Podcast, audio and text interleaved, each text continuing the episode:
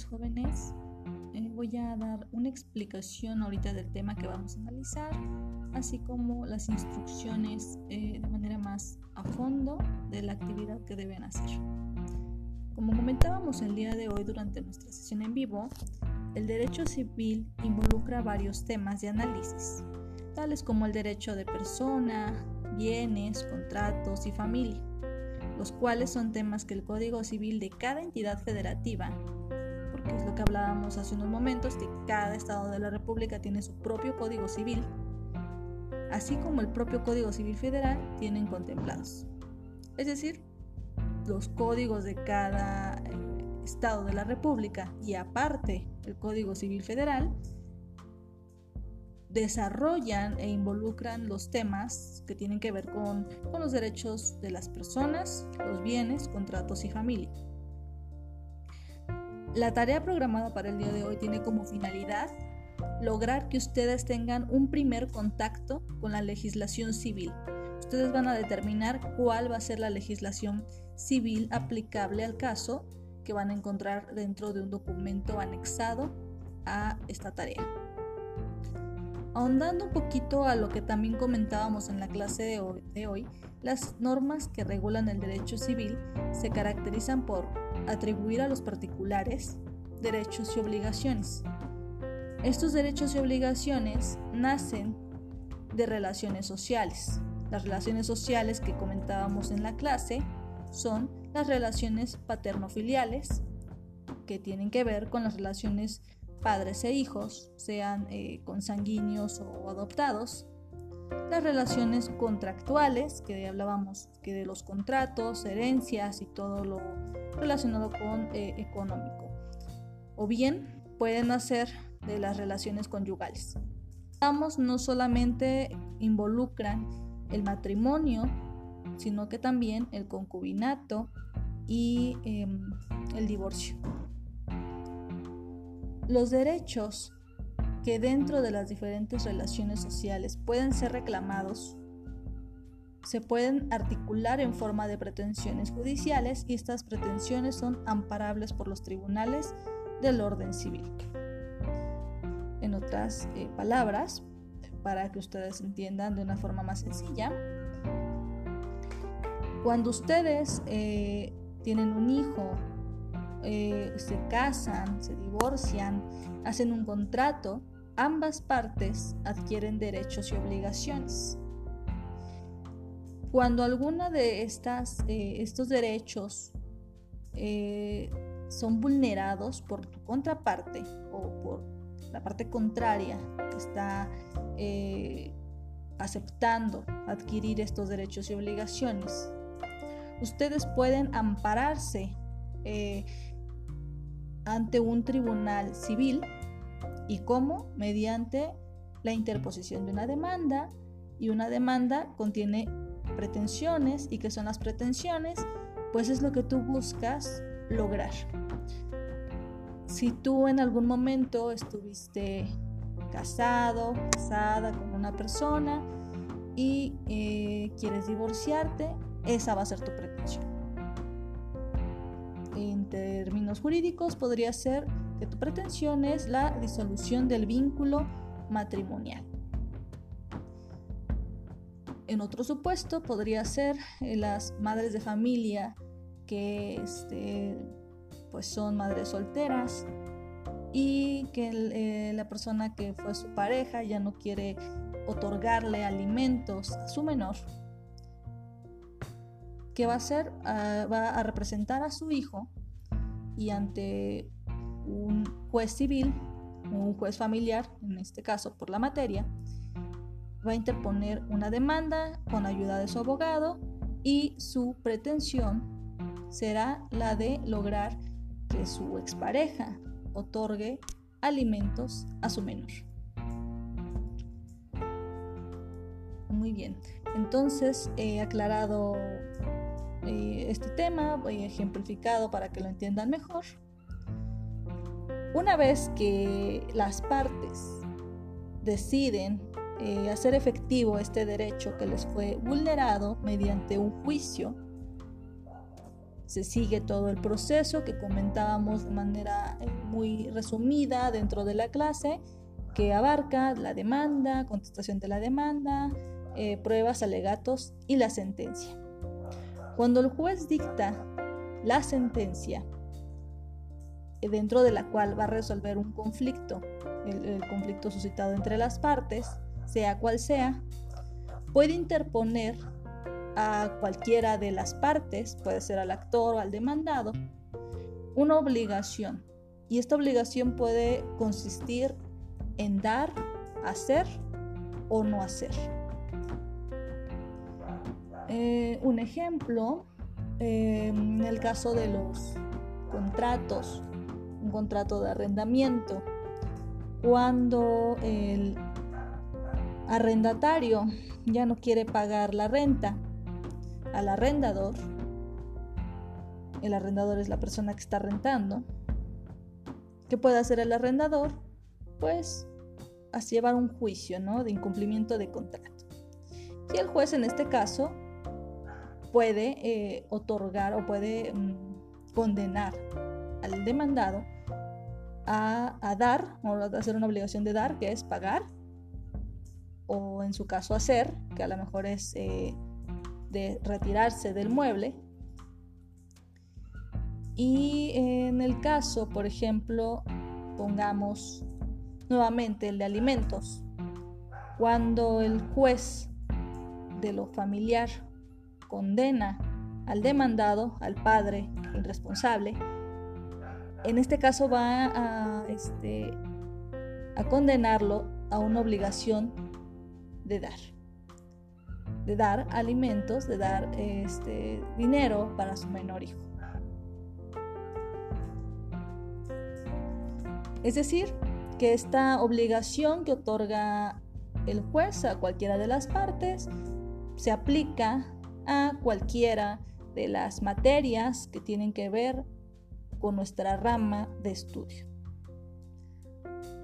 se aplica a los divorcios, se aplica a las convivencias, se aplica a los alimentos, a los contratos, em, a los, eh, al estado civil de las personas dentro de sus actas, etcétera, etcétera.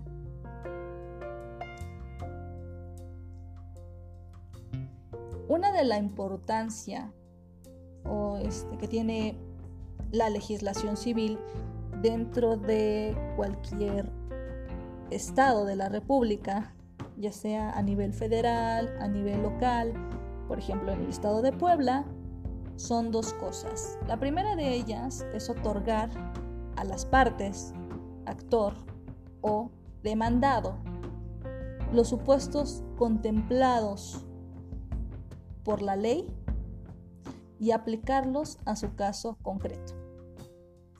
Es decir, y como ustedes ya saben, la ley se basa en colocar hipótesis, supuestos em, que podrían ocurrir.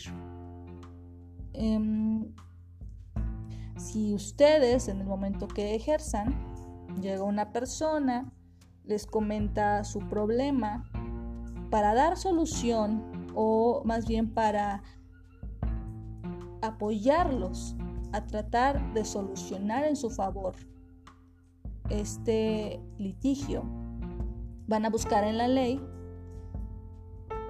en la que ustedes relacionen eh, lo que está tratando de decir esta persona con alguna rama del derecho, buscarán en su legislación que consideren aplicable y van a buscar si alguna de las hipótesis que aparecen en esa ley es idéntica o se parece, se asimila al conflicto que les está em, poniendo al tanto su representado. Y si ustedes encuentran, una, encuentran en la ley una hipótesis que sea similar o que sea igual a la hipótesis planteada por su representado, pues leyendo más a fondo los artículos, van a poder decidir cuál es, de acuerdo a la ley y al caso aplicable, cuál es el mejor procedimiento o proceso para dar solución. Porque tenemos dos en, nuestro, en el caso de Puebla y esto aplica también para los diferentes estados, así como para a nivel federal. Existe un código civil y un código de procedimientos civiles. El primero de ellos va a poner eh, los derechos sustantivos que pueden ser vulnerados, les va a otorgar eh, términos eh, jurídicos, figuras jurídicas que ustedes pueden relacionar con el caso que en algún momento se les presente. En momento específico, en el caso que les puse de tarea. Y el código de procedimientos civiles va a ser el, eh, aquel código que les va a decir el cómo llevar a cabo determinado juicio. Por el momento, pues nuestra materia de estudio es el Código Civil, es decir, el código que les va a dar las bases, eh, el por qué iniciar algo. En futuro, el Código de Procedimientos Civiles les va a decir el cómo, todos los pasos que tienen que llevar poco a poco, ante quién lo tienen que llevar, cómo lo tienen que hacer, para que se admita y se dé una sentencia de preferencia pues a su favor. La segunda importancia que tiene la legislación civil es que otorga a la autoridad, ya sea un juez, eh, un director, em, en, grandes eh, medidas es un juez, el sustento jurídico y legal para fundamentar y motivar respecto a determinado caso. Otras palabras, a ustedes les da las diferentes hipótesis en las que pueden relacionar su asunto para buscar una solución. Y al juez o a la autoridad le va a ayudar para dar el fundamento jurídico, todos los artículos que le van a servir para darles a ustedes la razón o para no darles la razón y hacer eh, o conceder, negar algo que ustedes deseaban. Que la materia civil es muy rigurosa. Es decir, que en la mayoría de las veces no tiene salidas alternas o tangentes y por lo tanto debe respetarse lo que la ley dicta de forma tácita, es decir, lo que a la letra dice la ley. Em, así como tampoco permite pactos en contrario a lo ya pactado por las partes.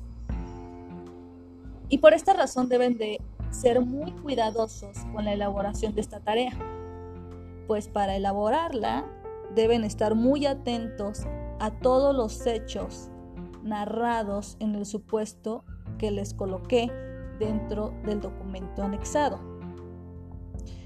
Deben de estar muy atentos con las fechas, ver si coincide con los supuestos contemplados por el Código Civil, aplicable, dependiendo de lo que ustedes consideren.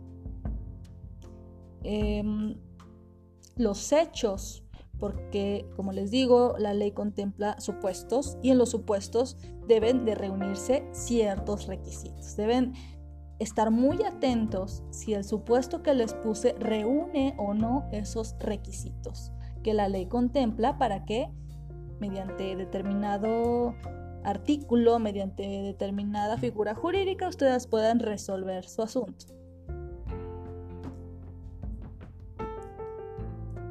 Correcto, entonces estén muy atentos a esto y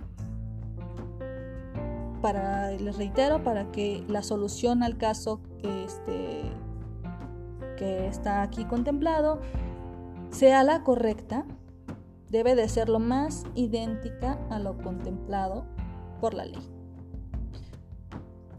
Quedo entonces atenta a cualquier comentario, duda, eh, sugerencia u observación que tengan respecto al tema.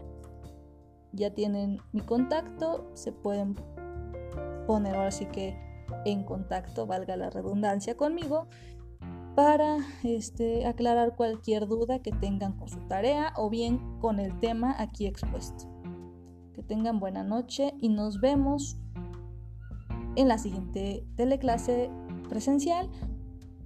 Todos los temas que vayamos viendo poco a poco les voy a ir subiendo grabaciones, ya sea en teleclases grabadas o bien en em, grabaciones como de este tipo para apoyarlos a entender mejor los temas. Hasta luego y gracias por su atención.